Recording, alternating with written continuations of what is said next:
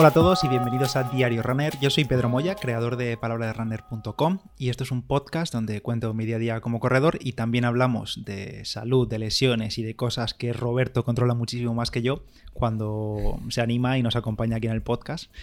Hola Roberto, buenas tardes para nosotros, buenos días a saber. Hola, ¿qué tal? Roberto, como ya sabéis, es médico de familia, especialista en ciencias del deporte, nutrición clínica y deportiva. Escribe en el español, en la sección de salud y también en Palabra de Runner, eh, casi semanalmente ya. Em, Roberto, hoy toca hablar no de otro suplemento, porque yo creo que esto no lo podemos considerar suplemento, corrígeme si me equivoco, no, esto realmente es algo más que debe estar en la dieta, pero que al final la industria lo ha, convertido en suplemento para que sea fácil de consumir. Eso es.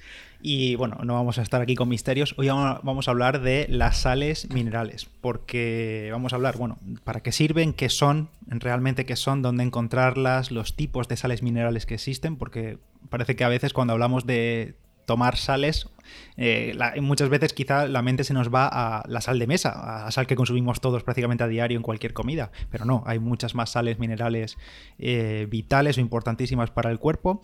También vamos a hablar de cómo evitar eh, el déficit de sales minerales, que es bastante clave, diría yo, en el rendimiento deportivo. Y bueno, en general todo, todo sobre las sales minerales y por qué son fundamentales en nuestra vida y también, sobre todo, como digo, para deportistas de.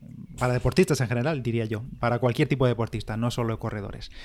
Ahora y así con Roberto, lo que decía al principio, siempre hablamos de las sales, de tomar sales, de que en verano hay que tomar sales, de que si el entrenamiento una carrera va a ser de larga duración, en plan más de una hora, una hora y media y altas temperaturas hay que tomar sales y damos ahí la matraca todo el año con las sales minerales, mm. pero ¿qué son exactamente las sales minerales?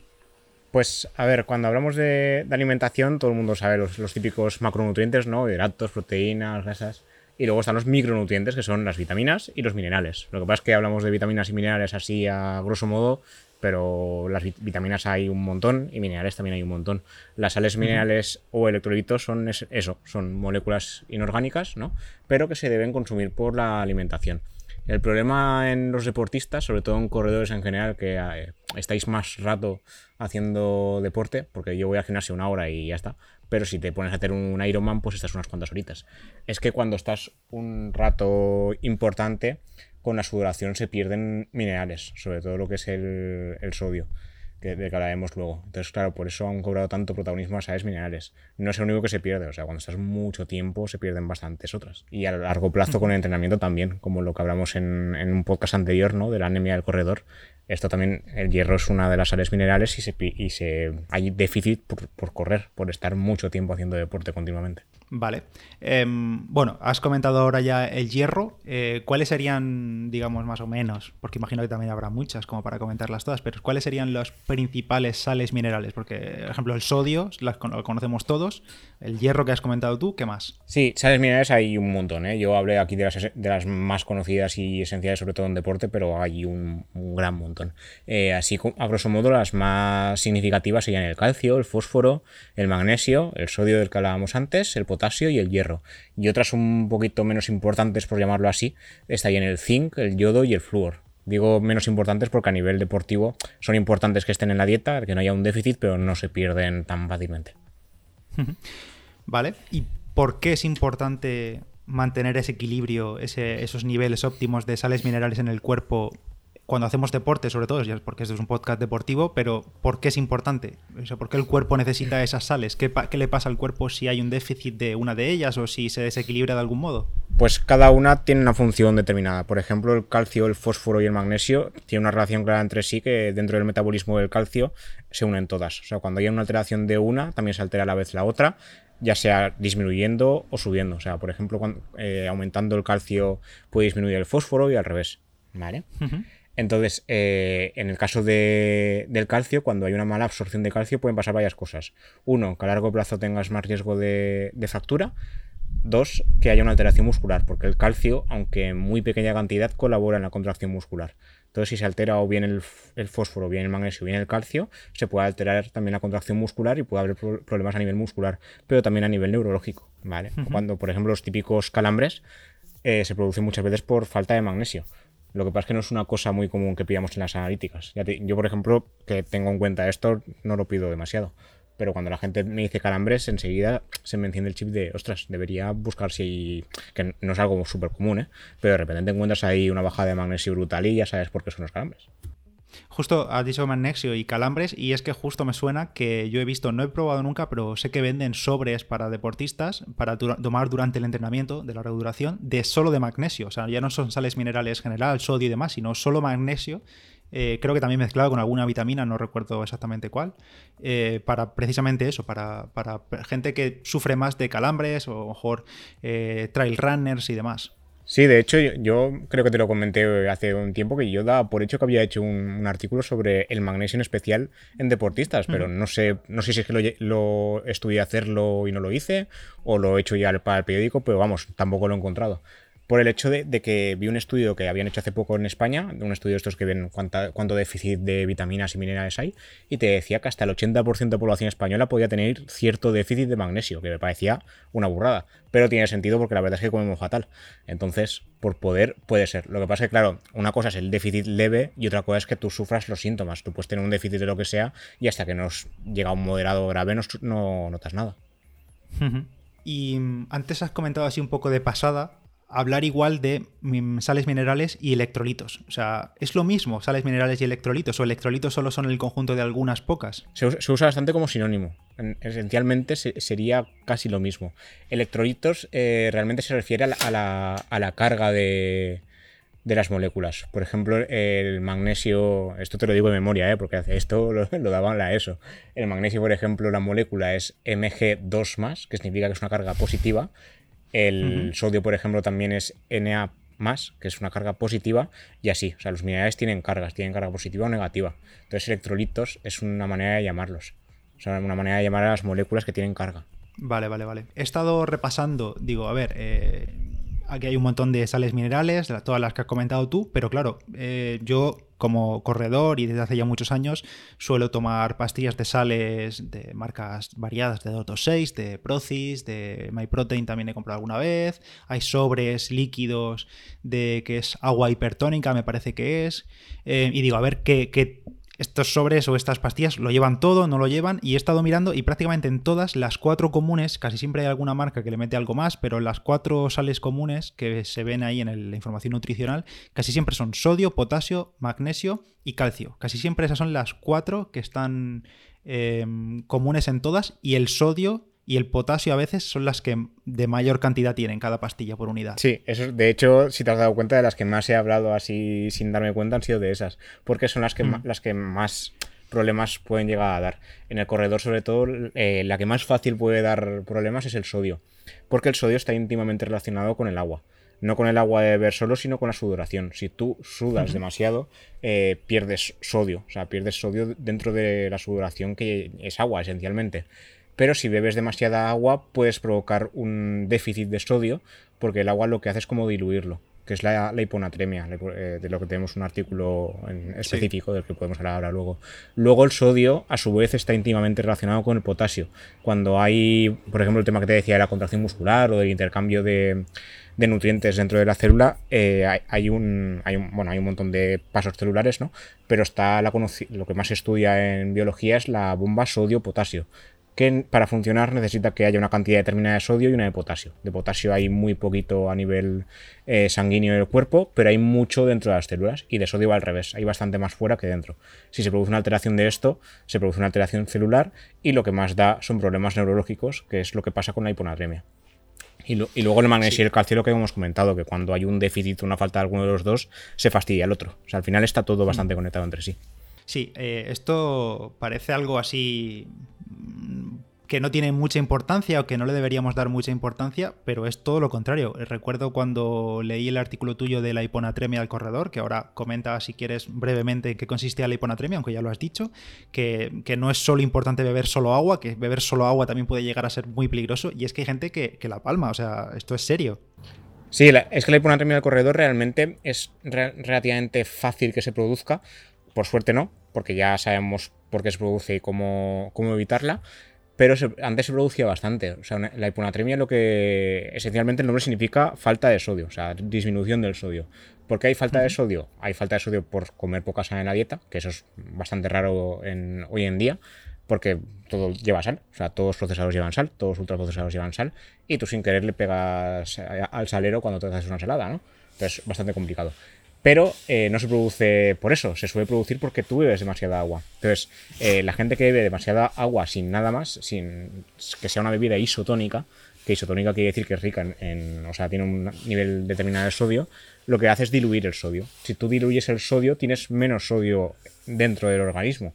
Esto dicho así parece un poco complicado de comprender, pero cuando lo repasas como me tocó hacer a mí, al final te lo sabes.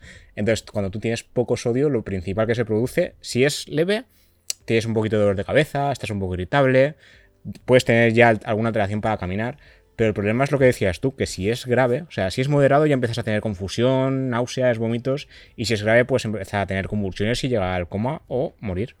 Entonces, claro, hmm, en las carreras no llegas a tanto porque te das cuenta antes, pero había algún caso que otro que se han pasado creían que lo que tenían era fatiga secundaria a la carrera porque has hecho un esfuerzo, vas bebiendo, vas bebiendo, no contribuyes con sales ni con sodio en especial ni nada, vas bebiendo y acabas la carrera y te mueres ahí.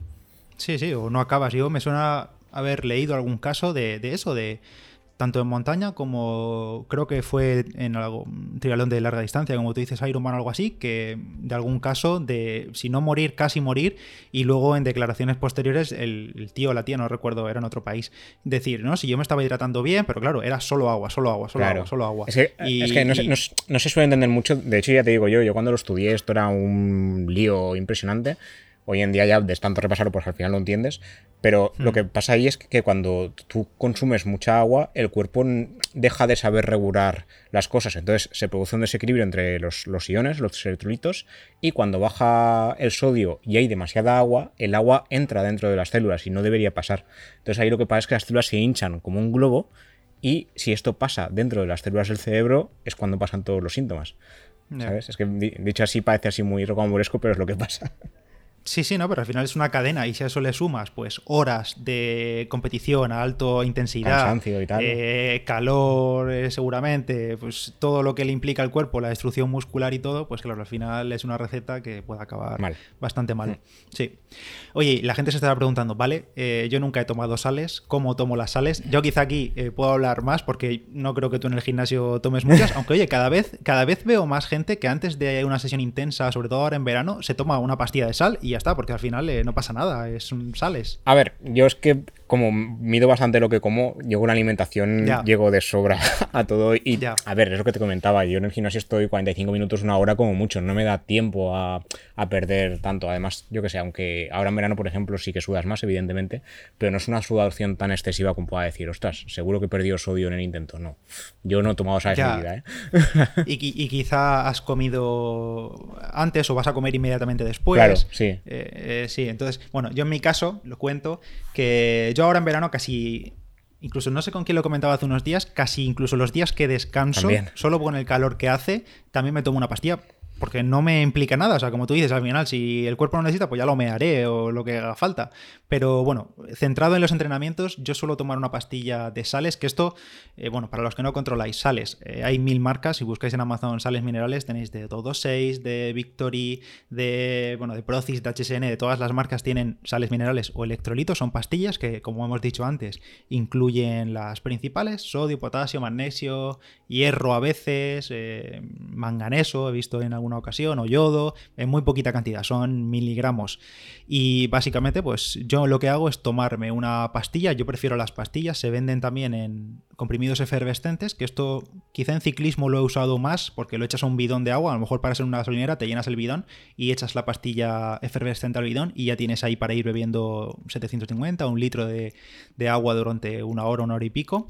Y si no, corriendo para mí lo más cómodo son las pastillas. Son cápsulas, típicas cápsulas blandas, que con un trago de agua, esto hay que entrenarlo, que luego no te pase en carrera, que te ahogas o, te entra el flato por toser, y simplemente pues te la echas con un trago de agua cuando venga un avituallamiento y ya está. Y no hay que hacer nada más. No saben a nada, no, no es que no, no saben a nada. Las efervescentes sí que tienen un poco de sabor, porque a veces pues tienen son de naranja o de limón y como pues te dejan un saborcillo en el agua, pero si no, no saben a nada y son baratas. Bueno, son baratas, sí, son baratas. Creo que las de 226, que son las que más compro yo últimamente, un bote de 100 cápsulas, que claro, 100 cápsulas te dura eso la vida, a lo mejor son 20 euros. 100 cápsulas de sales y te tienes para meses y meses y meses. Y ya está, yo me tomo una ahora en verano antes de cualquier entrenamiento y si es una carrera o en general todo el año, si es una carrera de más de una hora, hora y pico, me tomo una cada hora, más o menos. Pues no está mal, ¿eh?